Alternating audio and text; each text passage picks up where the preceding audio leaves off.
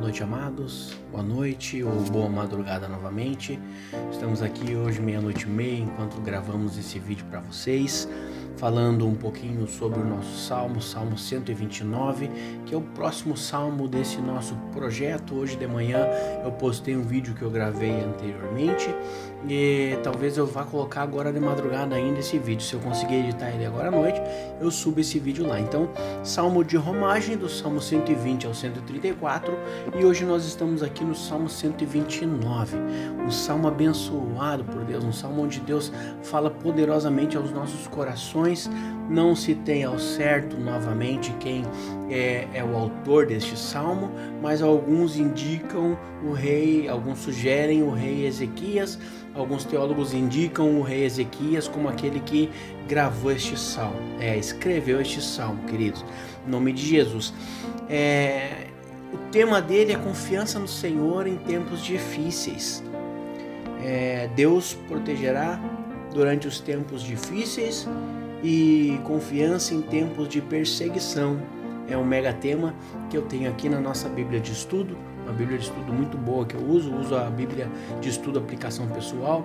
Indico para quem deseja comprar uma ótima Bíblia.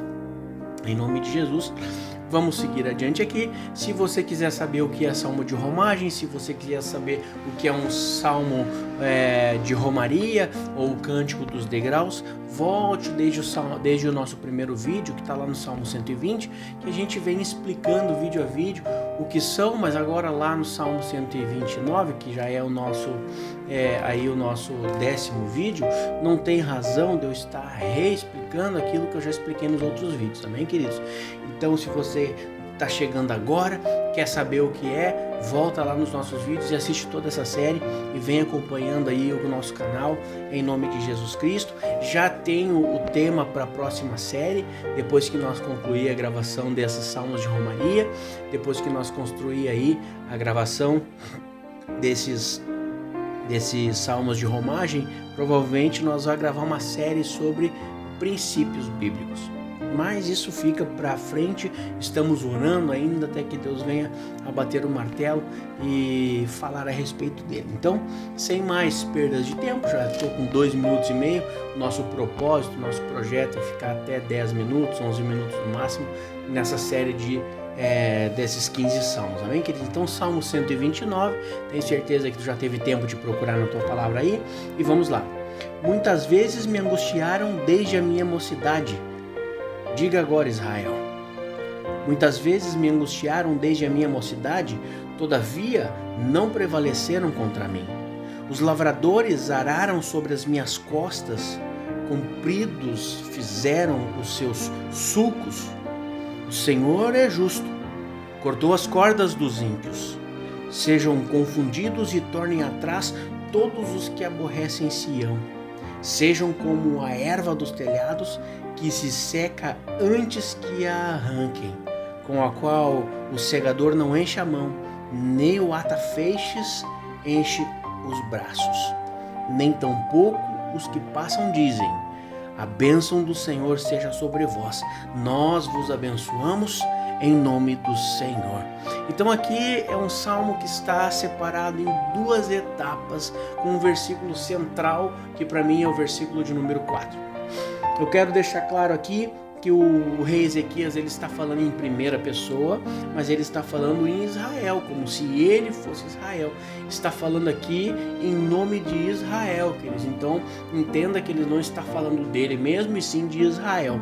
E ele fala muitas vezes me angustiaram desde a minha mocidade, desde quando Israel começa a existir, desde quando Israel inicia-se no tempo de angústia, e se a gente for ver, Israel iniciou-se de fato tribos, as doze tribos, desde o tempo do Egito, desde a escravidão do Egito.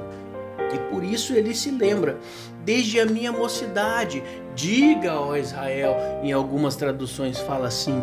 E depois ele repete: muitas vezes me angustiaram desde a minha mocidade, todavia não prevaleceram contra mim. É logicamente ele está falando sobre os inimigos, contra os inimigos de Israel, que mesmo passando por angústia, por dificuldades, por escravidão, não prevaleceram contra eles. não prevaleceram contra eles. No verso 3 está falando dos seus algozes, que ele fala: Os lavradores araram sobre as minhas costas, cumpridos fizeram os seus sulcos, provavelmente denotando aí as chibatadas, as chicotadas que marcavam as costas dos escravos, e ele faz aqui uma, uma conotação com um, um termo é, de plantio, de, de fazenda, de, é, é, de arar a terra, e no verso 4, que para mim é o centro do versículo, é, do, do, do capítulo, perdão, ele fala: O Senhor é justo e cortou as cordas dos ímpios. E aí ele começa a falar sobre os seus, os seus adversários. Sejam confundidos e tomem a, tornem atrás todos os que aborrecem a Sião.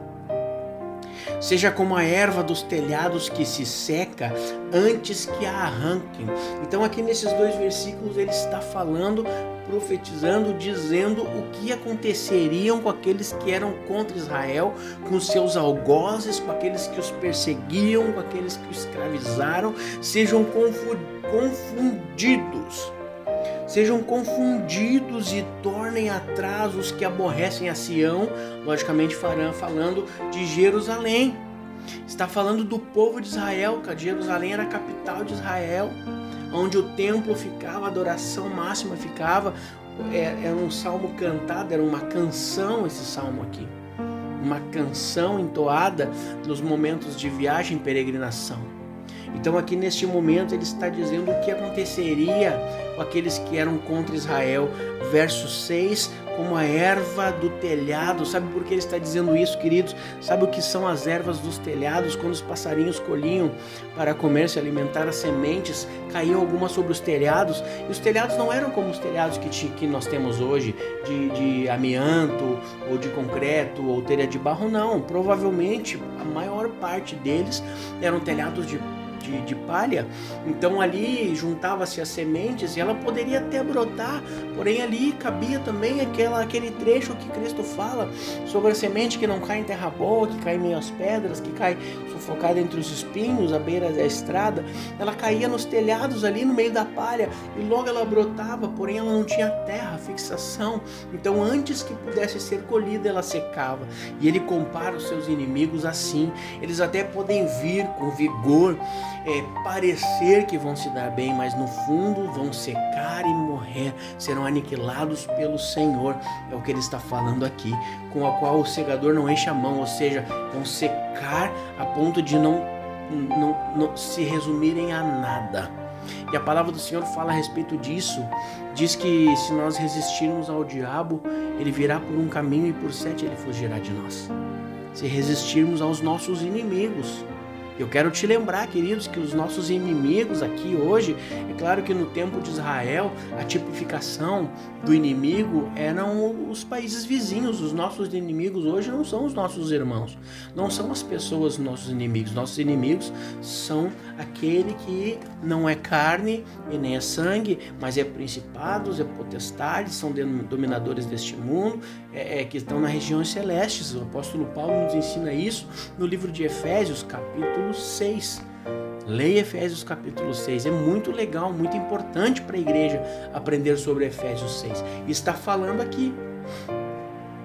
Está falando aqui exatamente isso. Olha, eles até poderão ver e parecer que vão vencer, parece que vão ganhar, mas no fundo o Senhor é justo, corda corda, corta a corda dos ímpios e faz com que eles venham a secar diante dos nossos olhos. E o verso 8 fala: Nem tão poucos que passam dizem a bênção do Senhor seja sobre vós, sobre vós. Nós vos abençoamos em nome do Senhor, ou seja, eles não têm bênção nenhuma e a bênção do Senhor não está sobre eles, porque ela está sobre nós que somos filhos de Deus. E eu repito aqui para ti mais uma vez: nossos inimigos não são os nossos irmãos, queridos. Nossos inimigos, ao contrário do que muitos pensam, não é a igreja que está próxima à nossa igreja. Eles são os nossos irmãos. São nossos irmãos. Nossos inimigos não é o, o irmão que faz a obra do teu lado na tua igreja, que de repente até enfrenta algum problema, alguma dificuldade contigo, mas é algo que nós precisamos é, demonstrar o amor de Deus e nos resolver, resolver nossos problemas entre os nossos irmãos.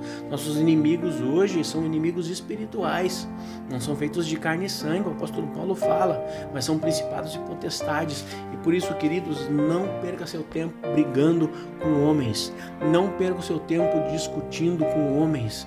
Resolva os seus problemas cartas limpas, põe tudo na mesa, resolve, se perdoam e segue a vida. Deixa para lutar, para guerrear, para perder teu tempo contra o inimigo, com os teus joelhos dobrados nas tuas orações. Trazendo esses textos aqui para nós, considerando que nós somos Israel, no momento que nos convertemos a Deus, tudo é maravilha, porém as lutas vêm, as dificuldades vêm e existe uma panela de pressão. Já estamos chegando a 11 minutos, preciso encerrar o vídeo. Existe uma panela de pressão do cristão questão que ela vai ferver, ela vai pressionar, ela vai doer, vai queimar, mas tu só vai sair dali quando estiver pronto, queridos. E todos nós, quando aceitamos Cristo como único e suficiente Salvador, nós enfrentamos, alguns chamam de deserto, outros chamam de vale, outros chamam de, de tudo é caminho, tudo é aprendizado. Pode ser o maior deserto da tua vida, é simplesmente o caminho que tu precisa enfrentar, o caminho que tu tem que passar para chegar onde Deus quer te colocar. Por isso, amados, em nome de Jesus Cristo, ore, estude esse salmo, te coloque no lugar de Israel aqui. E veja, queridos, que por mais dificuldades e perseguição que tu sofra, chegará um momento em que tudo isso vai sumir, tudo isso vai secar, porque o Senhor é justo e fiel, justo e fiel e preza pelos seus. Em nome de Jesus, eu quero abençoar a tua vida.